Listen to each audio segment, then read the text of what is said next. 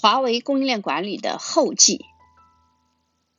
二零一九年是个不安分之年，不仅延续了二零一八年的国际斗争形势，贸易战的硝烟还愈演愈烈，华为成为美国对中国高科技企业的重点打击对象，而中国的几个巨无霸互联网公司却没有成为打击目标。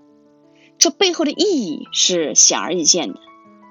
美国只会打击对它科技和经济造成伤害、对美国国家安全、霸主地位构成威胁的公司。过去三十年，不论是五 G 通信技术还是芯片研发，华为都能够独树一帜、后来居上，让一直称霸世界的美国很不安。未来二三十年。我们可能面对的不仅有贸易战，还有科技战、外交战、人才战、贸易、货币战、金融战、心理战，会有更多没有硝烟，但后果和伤害却很更加严重的战争和较量。最近重读任正非先生在上世纪九十年代初期的文字，从过往的历史来看，华为从创业之初到今天。一直以来都是一家优秀的企业，发展势头很猛。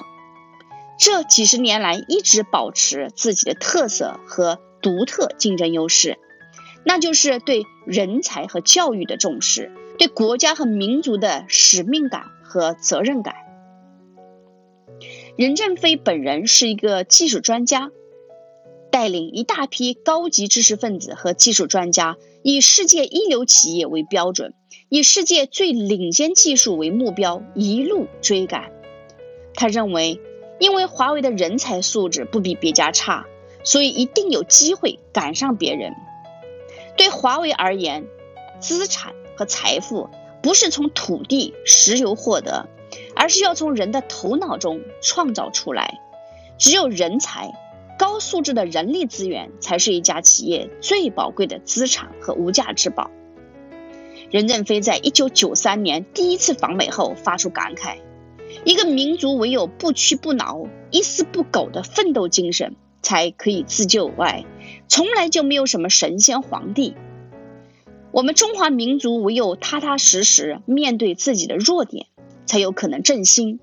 世世代代繁荣梦的破灭，使我们更深的感觉到了技术上向美国学习。”管理上向日本学习的深刻含义。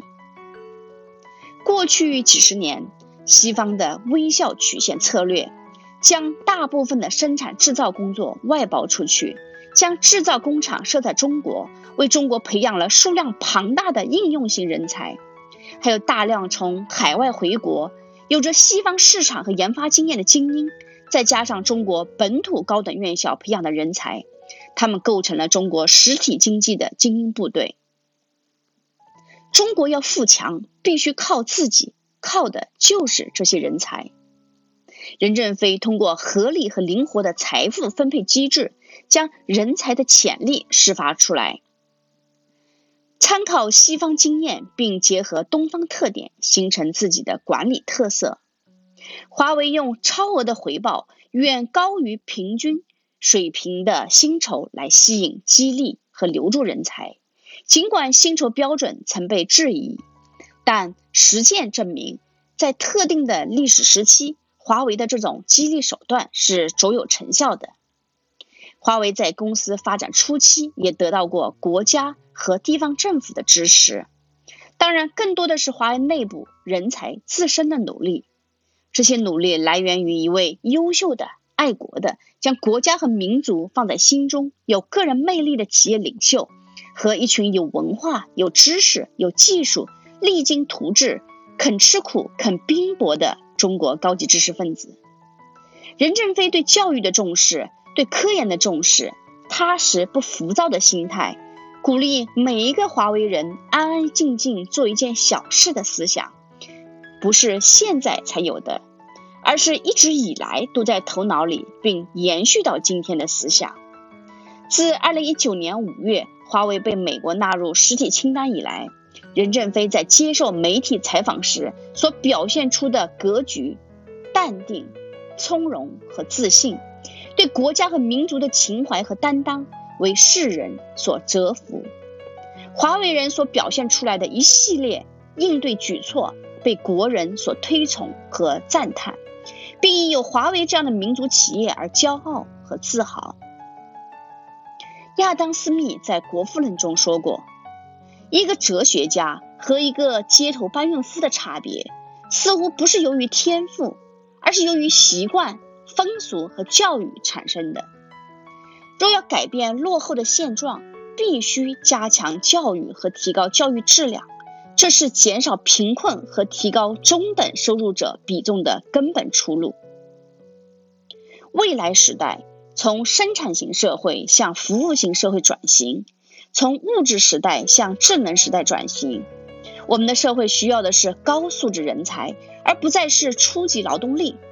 未来社会不是硬件的竞争，也不是软件的竞争，而是人才的竞争。找到优秀的人才，企业就成功了一大半儿。中国的每一代为人父母者。都将教育视为对孩子最重要的责任，当下社会更是如此。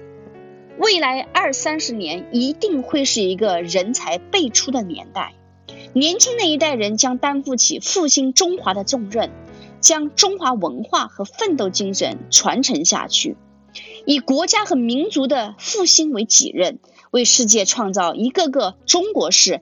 有勇有谋、有理想也有行动力的华为们。十六世纪看葡萄牙、西班牙，十七世纪看荷兰，十八、十九世纪看英国，二十世纪看美国，风水轮流轮流转。二十一世纪一定是看中国。美国的五角大楼已经做好准备，世界各国也在如火如荼的准备着进行着各种形式的战争。我们呢？希望我的这本《华为供应链管理》带给你更多思考。